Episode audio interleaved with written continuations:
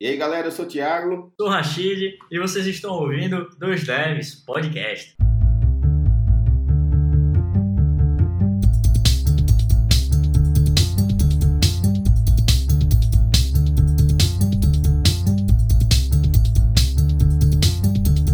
E aí, galera? E hoje a gente vai ter um papo filosófico sobre design de código e aprendizados. Um pouco sobre DDD e um pouco sobre como a gente enxerga uh, formas de aprender e como a gente pode ficar estagnado também. Bom, hoje é um papo bem filosófico. Espero que vocês estejam preparados para a filosofia. Perfect.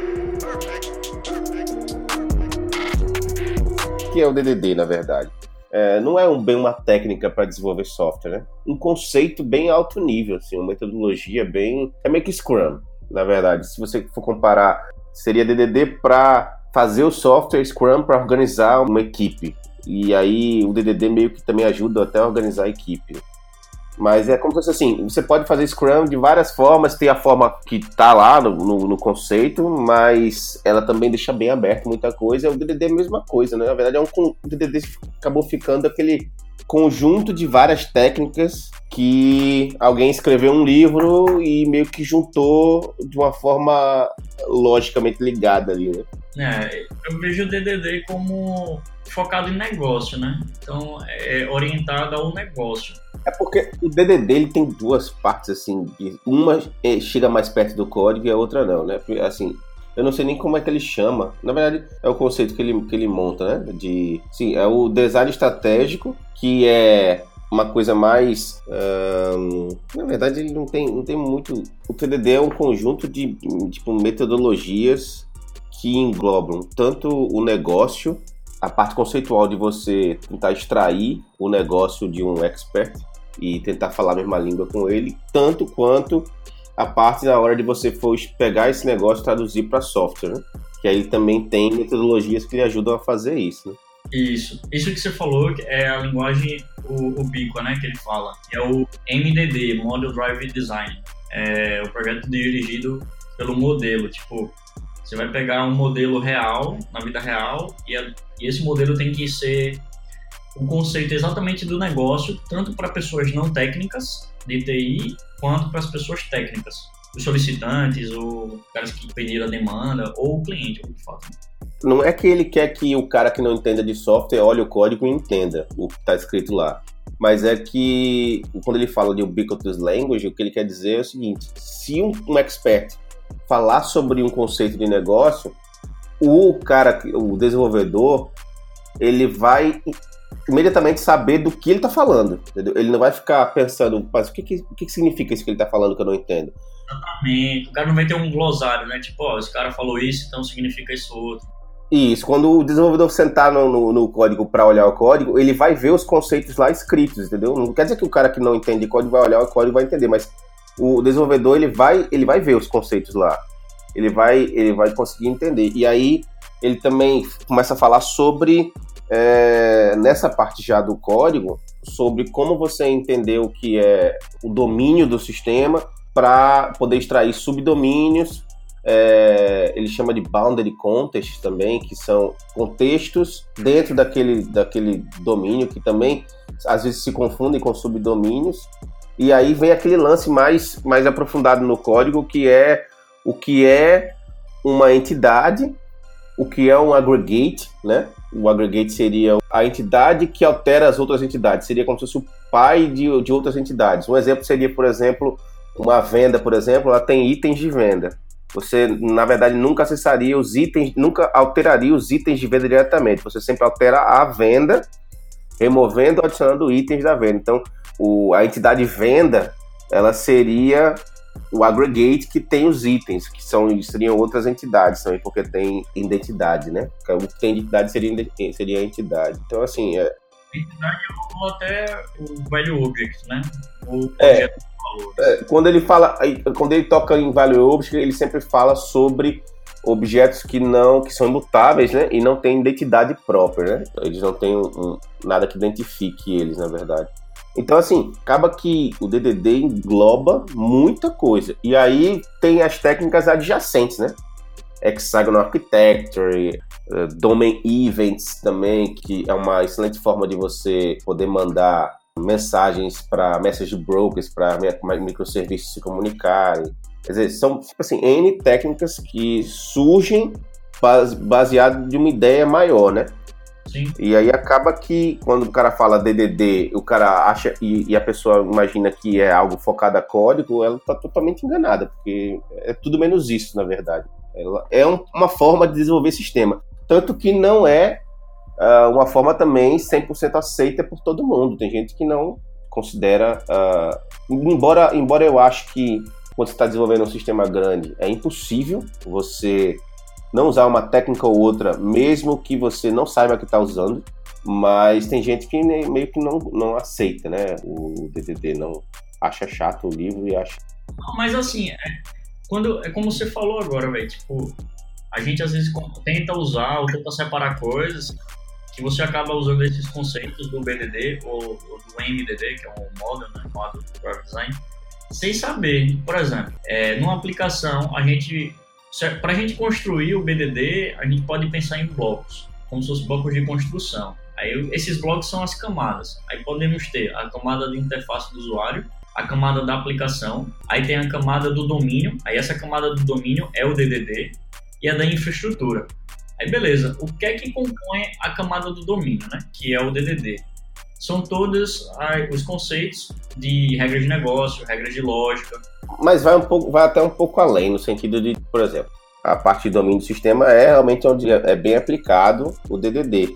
Porém, por exemplo, o Eric Evans e até o Paul Vernal, que escreveu aquele Implemented, Implementing DDD, que é uma, uma versão mais prática do livro do Eric Evans, assim, ele, por exemplo, usa repositórios como, além de acesso a dados, como uma classe também que tem negócio e faz parte do domínio. Aí, mas aí você já pega um pouco e meio que mistura um pouco com o Hexagon Architecture, né?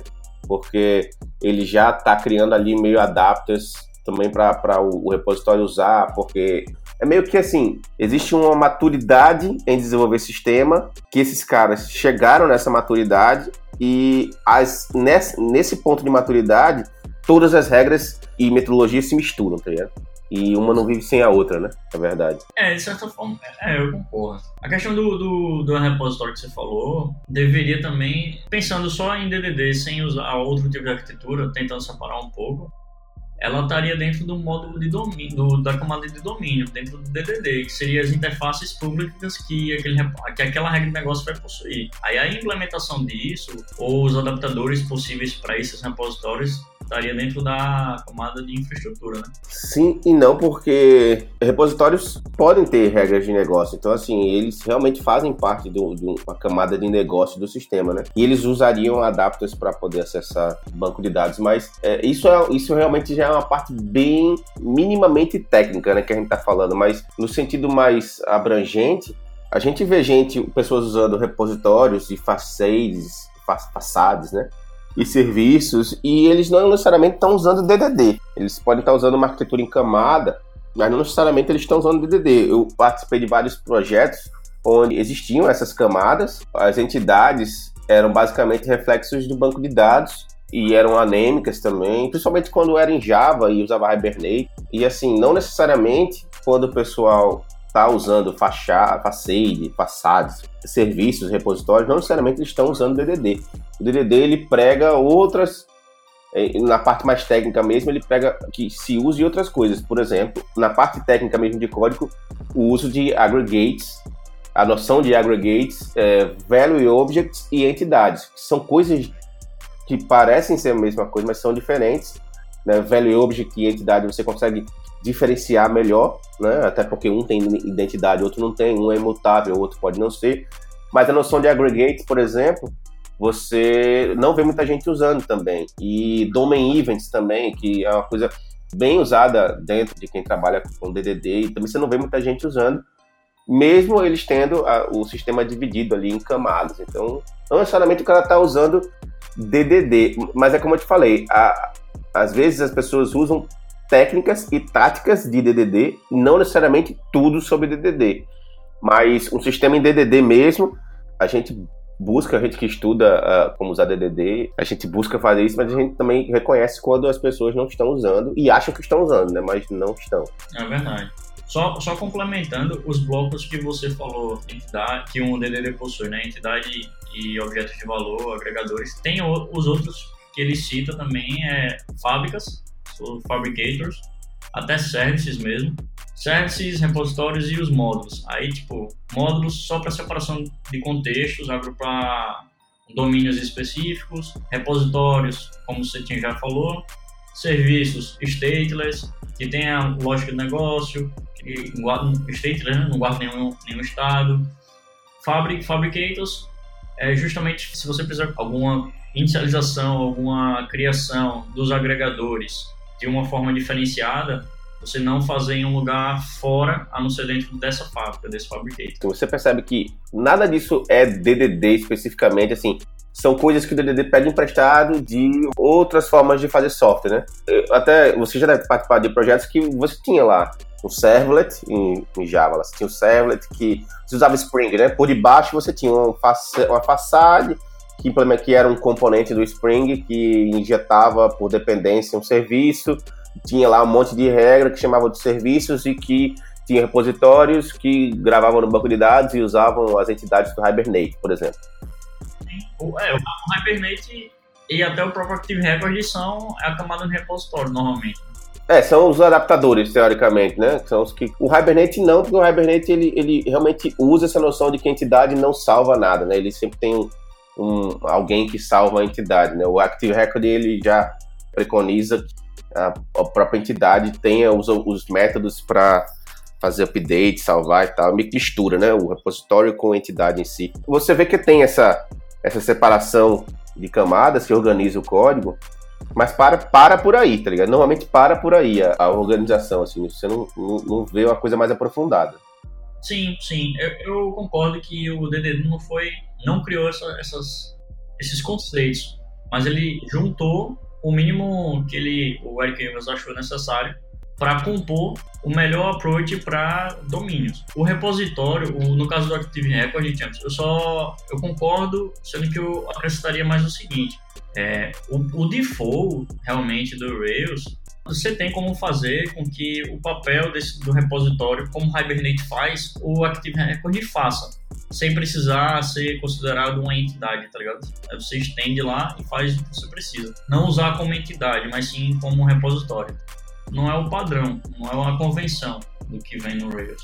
Por isso que eu comentei sobre o Hibernate, o Active Record, do Java e o, e o Ruby, que representam o bloco de repositório, a camada de DDD. Concordo, faz todo sentido. Eu nunca participei, eu nunca fiz um projeto full, assim, só DDD. Eu sempre aproveitava os conceitos e pegava outros conceitos, como você falou aí do Domain Event. Eu nunca usei Domain Event, aprofundado, mas já peguei outros, outras arquiteturas, tá ligado? Para juntar. Aí é realmente uma, uma, uma coisa que eu queria saber de você. Como é que você tenta implementar esses conceitos de DDD junto com outras arquiteturas? Você já pensa inicialmente é projeto ou você vai por demanda, quando há a necessidade você começa a dividir ou já é desde o início?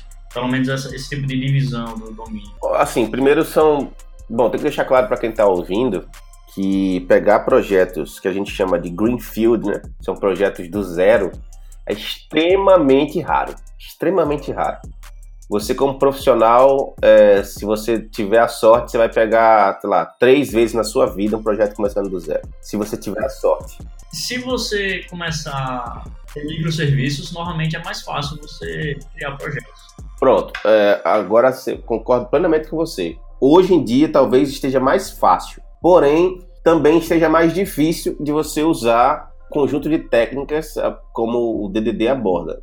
No seguinte sentido, se você trabalha com microserviços bem micro mesmo, em Java, por exemplo, você hoje está fazendo o quê? É, criando, criando microserviços com Spring Boot, que fazem uma coisa específica, e deployando com Docker, sei lá, num Kubernetes ou, ou direto no, na Amazon, alguma coisa assim. É tão pequeno que não, não gera uma necessidade de pensar sobre uma arquitetura mais rebuscada. E aí, o problema, ele sai do projeto em si, que você está fazendo, que seria um microserviço pequenininho, e ele vai para uma coisa maior, que é, seria já uma integração entre as equipes, entender é, se o que você está fazendo necessitaria estar ali, como aquilo se conecta com as outras coisas, e aí parece mais simples, porque o que você está fazendo é mais simples, historicamente, só que se torna mais complicado porque você tem que agora é, pensar no todo que às vezes você não tem a visão e integrar com outras pessoas também. Agora, se você está começando um projeto do zero e aí e é um projeto meio que mais monolítico e tal, tem a possibilidade de pensar nesse tipo de coisa. Eu tive a oportunidade de participar de alguns projetos do zero, nas empresas que eu acabei chegando na hora certa da, empresa. E assim, eu errei muito e eu creio que acertei em algum mais pro final, assim, sabe? Meu, assim, no início a gente, a gente eu sempre, a equipe que eu participava, por exemplo, do, do, primeiro sistema, a gente era realmente muito focado em arquitetura do software, mas a gente ainda era meio verde, eu imagino. Então, a gente montou um sistema bem montado, o sistema já tem 10 anos e ainda está sendo usado, então significa que foi bem feito, né? Deve ter 10, 11 anos já, e ele tá, ainda, ainda se usa, então eu acho que foi, posso dizer que foi um certo sucesso. Mas ele era um, um, sistema em camadas. A gente usava módulos porque quando você trabalha com Java, parece que é um pré-requisito usar módulos, né? Porque são os packages do Java que organizam o sistema. Quando você organiza esse package, aí é que exige um, uma certa maturidade às vezes, né? Você vai aprendendo com os erros. Mas a gente, a gente aprendeu a organizar eles por negócio. Então já era meio que uma modularização a la Eric Evans, sem meio que conhecer muito aprofundadamente o trabalho do, do Eric Evans, né, sobre o que ele escreveu. Então a gente dividiu, a gente tinha um, um sistema dividido em camadas, uh, faça, façade, serviços, repositórios, entidades, divididos em módulos, uh, bem dividido por negócio.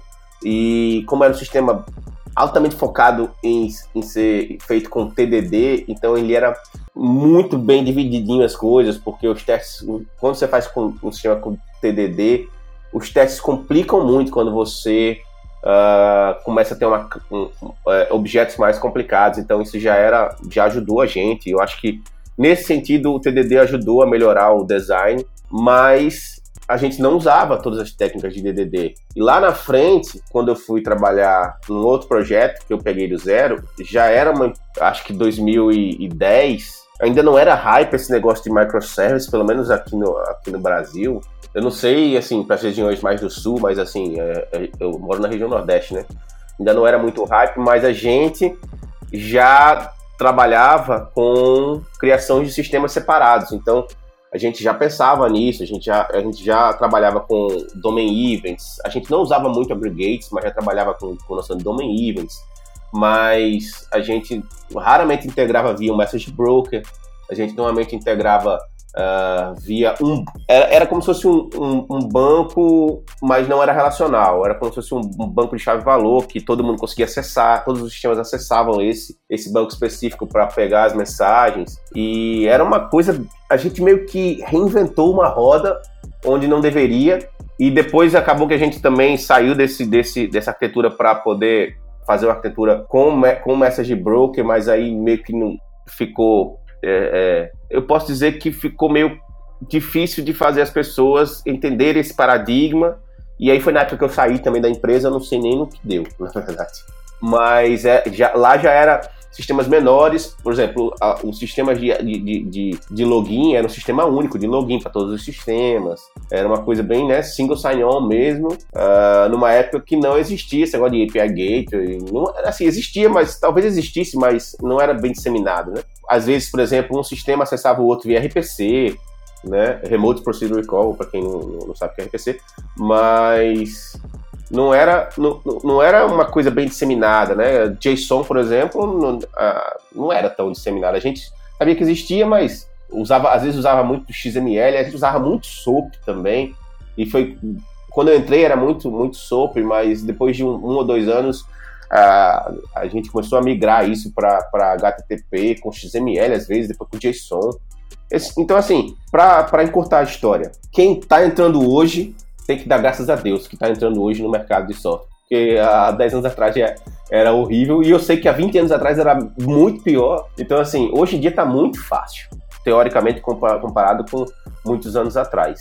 Né? É, mas o muito fácil também ainda é muito difícil, né? Mas quando a gente compara né, uma linha do tempo, a gente percebe. Mas o cara que está começando a trabalhar, que entra em projetos verdes mesmo, assim, esse cara tem que dar graças a Deus, porque é bem complicado. Acho que você também deve ter passado por isso. Você deve ter pego alguns projetos do zero, mas mesmo assim, não, é, às vezes não era tão do zero e às vezes é, já estava tão né, cheio de coisa que é, não dava mais para não dá mais para você mudar a arquitetura mesmo, né? você tem que ir mudando aos poucos, né? Sim, sim, com certeza. Mas o negócio é, é, não ficar na inércia, né? Se você vê que precisa, há necessidade de, de você adicionar alguma coisa mais, alguma arquitetura, algum, alguma modelagem diferente, faça, mesmo que seja aos poucos. Tem uma coisa que no Eric Evans ele não fala muito, é sobre casos de uso. Assim. E existe um livro bem antigo do Ivar Jacobson, Use Case Driven Development, o nome do livro, se eu não me engano, e ele advoga essa questão de, de você é, ter os, as features desenvolvidas por casos de uso. E aí tudo para baixo é meio que relacionado ao caso de uso. E aí o caso de uso é muito ligado a, ao modelo de negócio também, entendeu? E assim, é, eu percebi que é uma forma interessante de você unir assim, o que o Eric Evans fala com o que o, o esse Ivan Jacobson fala e eles meio que bem é, é como se fosse um, uma complementação uma coisa da outra entendeu o Bob Martin ele fala hoje sobre isso também usando o nome lá de Interactor que ele criou né? na verdade ele está se apoderando do, do que o, o outro cara fala né? mas e você percebe, quando, se você vê alguma palestra do Bob Martin, que basicamente ele, quando você vê um diagrama, você está vendo ali algumas partes de DDD com algumas partes do que o Ivan Jacobson falava. Isso aqui. Agora sim, a camada de casos de uso, eu não acho que seja muito domínio, não. Eu acho que seja mais voltado para aplicação mesmo. É tipo, o que aquela aplicação vai realizar de alguma ação, tá ligado? Seria pode-se dizer, talvez, é o domínio não da regra de negócio, mas da regra da aplicação, tá ligado? É sim, não, é porque depende de como você. Uh, o que você falou é correto, porém é, depende muito de como você visualiza ou como você monta o caso de uso, entendeu? Porque o caso de uso ele tem a ver com o negócio, no sentido de que o, um caso de uso é um caso de um ator usando um sistema para fazer algo. E esse algo é o negócio do sistema, entendeu? Então, mas aí lá dentro do caso de uso, você pode usar os serviços de domínio que executam a regra de negócio, tá ligado? Mas aí você já tá. É, mas isso que você tá falando é correto, o que você tá falando. Mas é exatamente isso que tem que ser feito. Só que o que eu tô dizendo, querendo dizer é o seguinte: você não vai usar o caso de uso para ter todo o código no caso de uso. O caso de uso, ele funciona como um direcionamento do que o sistema faz. Então, eu tenho, sei lá, 100 casos de uso. Baseado nos casos de uso, você vai entender o que o sistema faz. Então, o caso de uso, ele tem o negócio do sistema nele, embora ele seja uma ação de um ator fazendo alguma coisa específica. Mas se você ler 100 casos de uso, você vai saber que aquele sistema é sobre um ponto de venda, é sobre um, um sistema de música, de play, de música online, entendeu? Você consegue entender. O caso de uso ele é um negócio do sistema. Agora, como você vai montar isso em código, aí é, depende da sua maturidade, né? Sei lá, talvez alguém possa pegar e escrever tudo dentro de caso de uso e não tem mais nada. Aí amanhã ou depois ele tá lascado. é, isso é verdade. Fodeu pra extrair. Exato.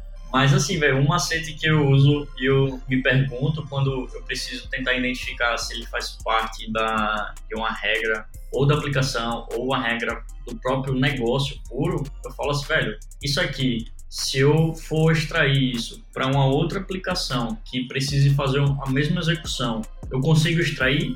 Se eu não conseguir, significa que ele está preso à aplicação e então ele faz parte da aplicação e não do domínio puro, tá ligado? Entendeu o que eu? Sim, entendi, entendi. É porque são dois tipos de casos de uso, na verdade, né?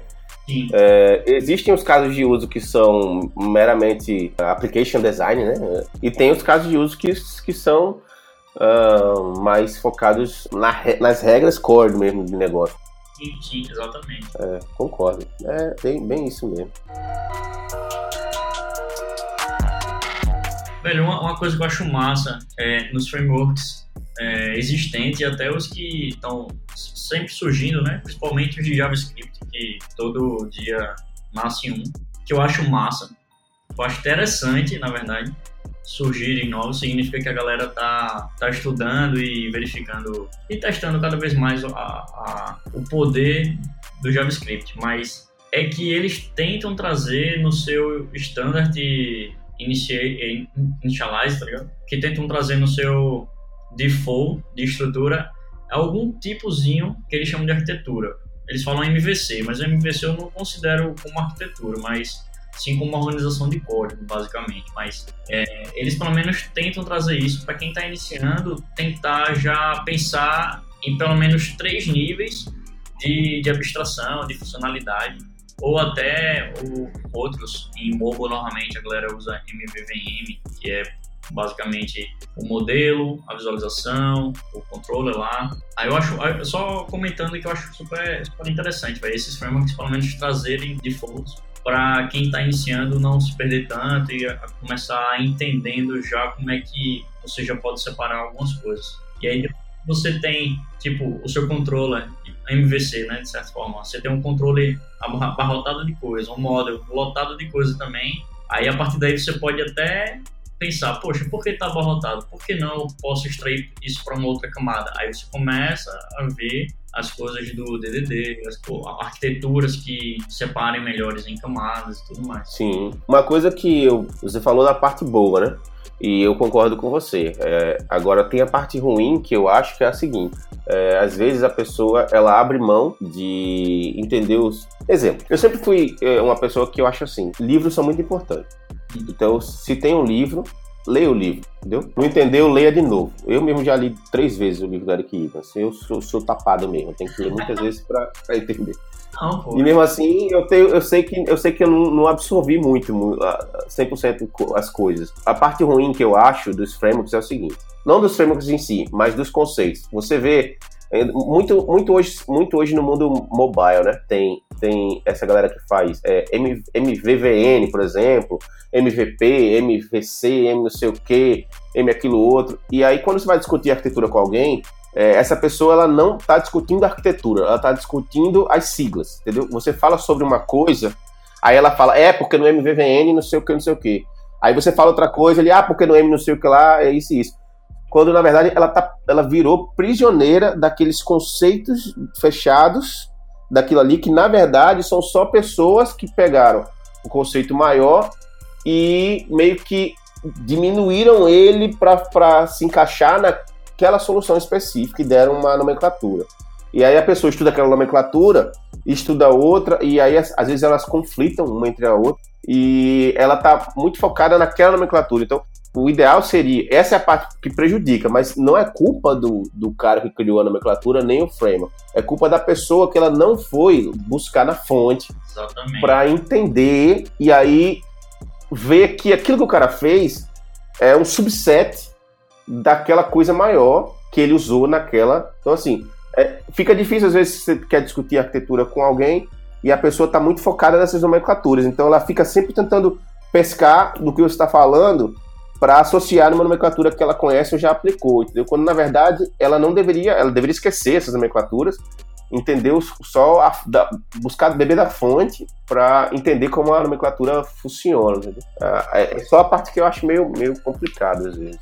É, eu, eu acho complicado, porque concordo com você, porque a pessoa que só quer entender esse, esse padrão que o framework dá, entender as siglas e não querer evoluir, isso é um problema. Mas assim, a pessoa que sabe um MVVM, um Viper da vida para iOS ou, ou um MVC puro, quando a gente começa a discutir com uma pessoa que só trabalha com isso, ela realmente vai fazer associação. E eu não acho até errado ela tentar associar, porque ela talvez tente comparar.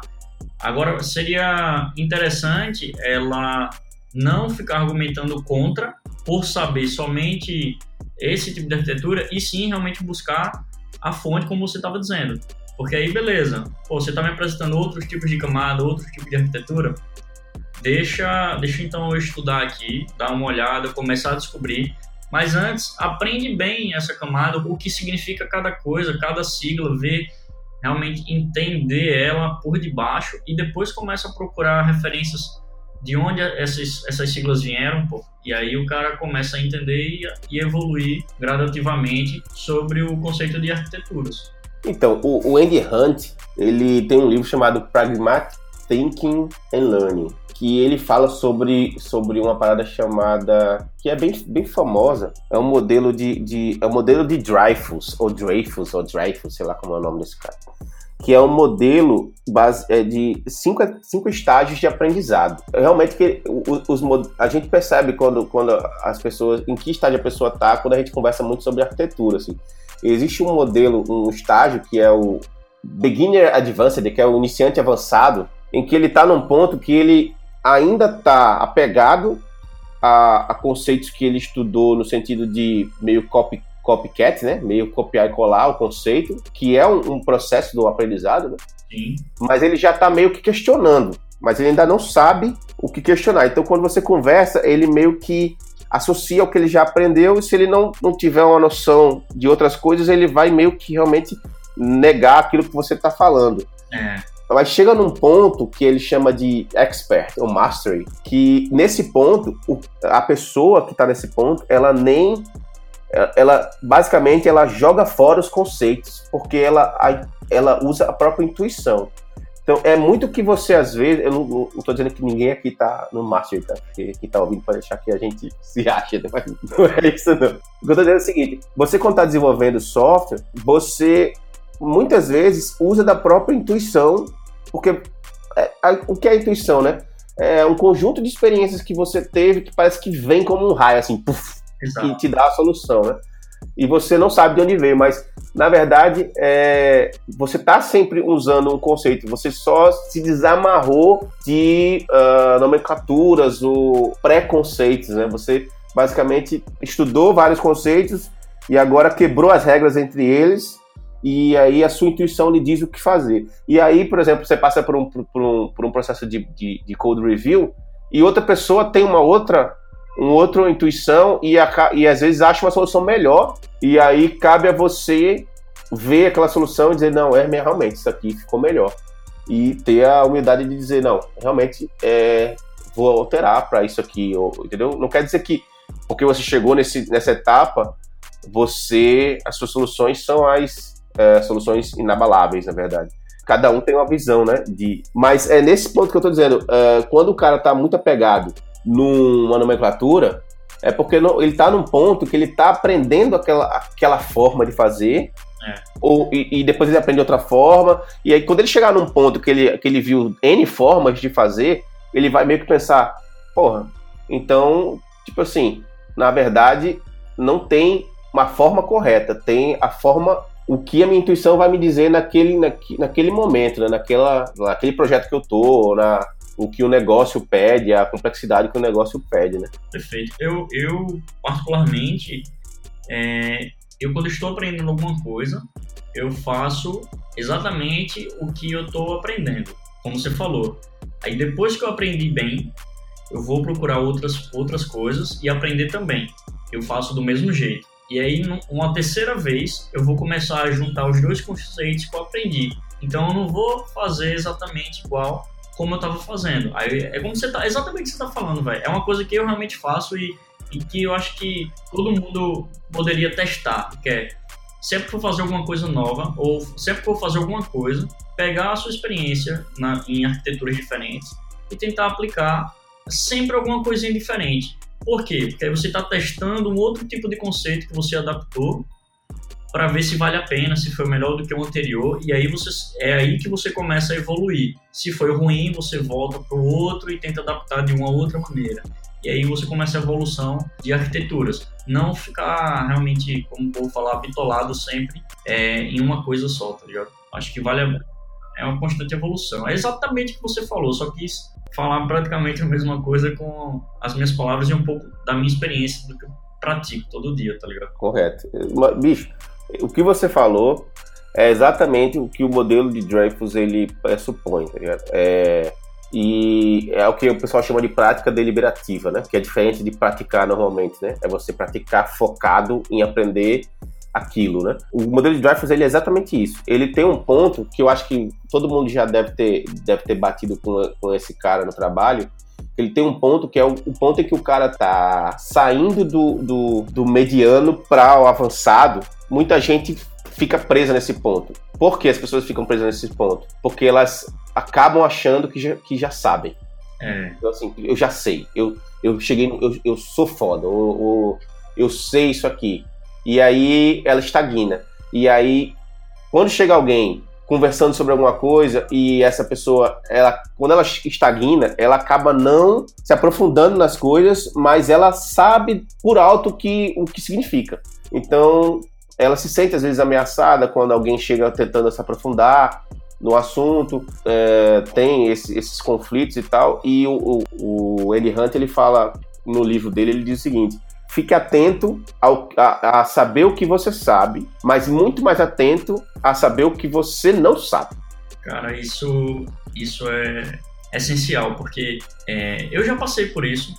Tipo, quando no início da. Quando eu, eu já trabalhava acho que uns dois anos, vamos assim, né? Em dois anos de, de trabalhos pós-faculdade, teve um momento na época que eu não, não conhecia muitas pessoas, eu não participava muito de comunidades e estudava uma parada e ficava sempre nela.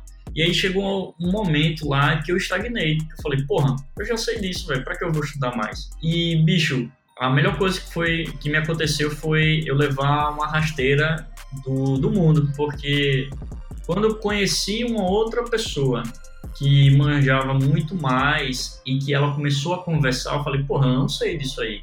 Que merda, velho. E eu achei que eu sabia tudo e não sei. E aí isso foi, foi massa para mim, pra mim, né, pessoalmente, porque a partir daquele momento eu nunca mais pensei daquela forma. Eu sempre tentei evoluir e sempre quando eu estava achando que estava perto de chegar ao máximo que eu sei, eu procurava pessoas, eu procurava livros, eu procurava cursos ou algo assim para aprender, para descobrir outros mundos e que sempre existe, velho.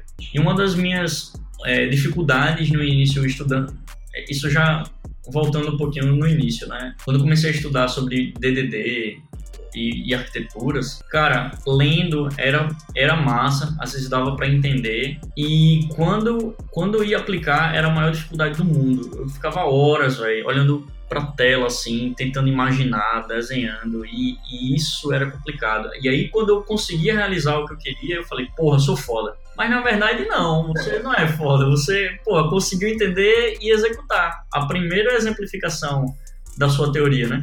você estava estudando. Mas tem muito mais para aprender. Não, não acho que você é, você é o top porque você conseguiu aplicar algumas coisas. E isso foi muito importante, eu ter esse back na época, porque é, eu tô falando isso de, de do, se achar, achava foda, pica e tal, porque eu não via ninguém estudando aquilo. E quando eu consegui realizar aquilo e fazer, o caralho, velho, não precisa estudar mais, ninguém, ninguém tá manjando disso, mas não era nada disso, tá ligado? Eu só tô contando experiência pessoal porque eu não sei se eu acredito que já aconteceu isso com você alguma vez na sua vida, pelo menos no início. Ah, vou, vou te contar uma parada aqui. logo quando eu saí da faculdade. Não, logo quando eu saí da faculdade, não. É, eu já programava antes, eu tinha, um, eu tinha uma empresa que, eu, que faliu logo no início da minha vida assim de, de software, quando eu trabalhava com Delphi e tal. E basicamente a empresa era eu e um amigo meu. E esse amigo meu era toda a parte administrativa e recursos humanos, que na verdade quase não existia, né? E eu programando, basicamente. E como era só eu e a gente fazia sistemas, eu, eu acabei começando a me achar muito bom, né? Eu entrei na faculdade e tal, lá, me formei, fui trabalhar numa outra empresa. Aí minha empresa faliu, eu fui trabalhar numa empresa. Já deve ter ido pro ar o podcast do que a gente entrevista o Antônio Neto e o Valflides, que são da Cefaz, de Alagoas. Um mês depois que eu estava no trabalho, eles chegaram. A gente estava começando a construir um sistema, que é esse sistema que eu falei há pouco tempo, que está no ar até hoje. E eu me achava muito bom já, né? Eu me achava no nível assim, é, né, astronauta, né? No nível rocket science. e esses caras chegaram, na época foi o Antônio Neto e o Bruno, que saíram da Cefaz, foram contratados pela empresa que eu estava trabalhando para poder justamente ajudar a montar esse sistema. Eles já tinham né, uma expertise muito maior. Na primeira semana, assim, as duas primeiras semanas eu percebi que eu era um bosta. Na hora eu percebi que eu era um bosta. E assim, para mim foi aquele baque do tipo, imagina você é um, eu era mais moleque, eu me achava foda porque já tinha feito alguns sistemas, inclusive para órgãos públicos que inclusive estavam funcionando e eu ainda dava manutenção de vez em quando. Eu me achava, pô, né? Na minha cabeça eu, porra, já tô no nível massa, né? Os caras, na hora, assim, eu me lembro que, que hoje eu vendo, tem um, um cara chamado Clóvis, Clóvis de Barros, eu acho que ele é um psicólogo famoso, psicólogo não, ele é um filósofo famoso aqui no Brasil. E ele fala, tem uma palestra dele, que ele era professor da USP, da USP ou da Unicamp, não sei. Enfim, eu, pra você ver como eu conheço bem ele. é, ele tem uma palestra que ele fala, uma aula que ele fala assim, é, tenha dignidade, tá ligado? que ele chegou pro professor e perguntou ao professor o que era o, um, um, um, pedaço de um, de um texto lá que o professor mandou ele ler, numa faculdade na França, tal, que ele fazia, doutorado, sei lá. E aí o professor fala, chegou para ele e disse: Ora, mas como você não entendeu isso? Isso é elementar. aí ele disse: elementar, o cara disse que era elementar. Aquilo me roeu por dentro, não sei o quê. E era basicamente isso. Quando eu vi, eu vi o conhecimento dos caras, aquilo me roeu por dentro, sabe? Tipo assim, não, não pode, tá ligado? Realmente eu não sou um bosta e não pode eu ser um bosta, tá ligado? Tipo assim, eu tenho que, tipo, correr atrás agora, que aquilo realmente me roeu por dentro, sabe? Me deixou, me deixou, tipo, tipo incomodado. E, e aí, de lá pra cá, eu aprendi. E aí, assim, às vezes a gente sempre passa pelo ponto de que tá se achando foda de novo, e aí sempre vem alguém e dá aquela cravada e você percebe que você não é foda, tá ligado? E assim, por exemplo, há, há, pouco tempo atrás eu comecei realmente a, a, tentar entrar no ramo de machine learning, e aí é que eu percebi que eu sou um bosta mesmo, tá ligado? Ou todo mundo isso, velho. Então, assim, a sensação de ser um bosta, ela vai ficar com você a vida toda, enquanto você estiver saindo dessa zona de conforto, tá ligado? É, exato. E, e é bom sair da zona de conforto, velho. É, a gente ser humilde e e saber que a gente sabe bastante do, da experiência que a gente viveu, que a gente estudou bastante, mas ser humilde em reconhecer que existem outras pessoas muito melhores também e que tem um, sempre tem algo a aprender, sempre. Independente se você vai estar tá focando em uma área só, nessa área sempre tem como se aprofundar. É, se me reconhecer. É, verdade, concordo plenamente. Pessoal, só, só fazendo a referência do episódio que o Ramos falou, é o episódio 9, tá certo? É o episódio sobre arquitetura de softwares com a galera da Cefaz. Tá muito bacana também o episódio. É, muito bacana mesmo. É, não. A gente começou falando sobre DDD e acabou indo pra, pra como aprender, né? É, mas eu acho que. É válido, é válido, é válido. O livro da Arquivos, ele, ele tem uma parte no final que ele fala sobre como ele consideraria, tipo, dependências conceituais no, em mais alto nível, tá ligado? Então ele pega um exemplo de um sistema de banco, ele divide no mais alto nível alguns layers que eles realmente são montados em cima do outro mas não tem a ver com layer de código, ele tem a ver com layer conceitual, que ele chama de layer de decisão, que seria aonde existem a parte analítica do, do, do sistema, que é onde que, que é uma parte que não tem estado e tal, e quase não muda. Seria a parte, sei lá, mais alto nível, assim, não é mais alto nível, mas mais em cima, né, de, de, desses, dessa pilha de conceitos. Embaixo dela teria a parte de policy, que seriam é, constraints, estratégias, validações que tipo são mudam, mas mudam pouco, né? Aí pode ter validações de negócio ou não. Ah, tem uma parte que ele chama de commitment, que seria uh, já reflete mesmo o, o, o, modelo de negócios, meio que mais relacionado ao, ao domínio de negócio, né? E a parte de operacional, que aí já é, tipo, é bem mais complicado do que isso, tá ligado? Eu, eu teria que ler de novo pra entender. Livro que eu ponho na referência. É o livro do DDD, é o último capítulo do livro, tá ligado? É o do Eric Ivers, não, é de outro, não é? É do Eric Ivers, é do Eric Ivers. Cara, é muito. Eu vou até ler de novo esse capítulo porque faz, faz muito sentido para mim quando eu li na época e eu meio que esqueci. de boa. Fala galera, a gente tá chegando ao fim de mais um episódio, episódio bem bacana com com bastante filosofia e aprendizado, é, experiências que a gente passou. É, algumas considerações finais, Tiagão? Eu acho que eu quero me candidatar à Academia Brasileira de Letras, depois desse episódio. tô, já mandando aí um. Vou escrever um, um texto aí com duas folhas para ver se eu lanço como livro e. duas folhas, beleza.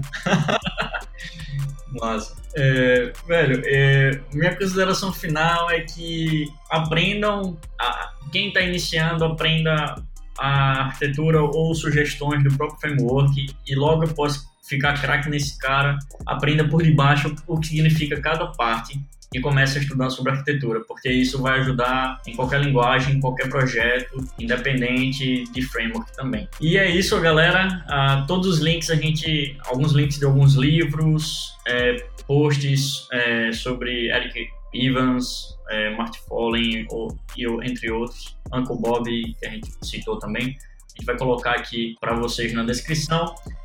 Agradeço mais uma vez pela oportunidade inenarrável de estar com vocês. Falou, galera. Valeu. E falou, galera. Valeu.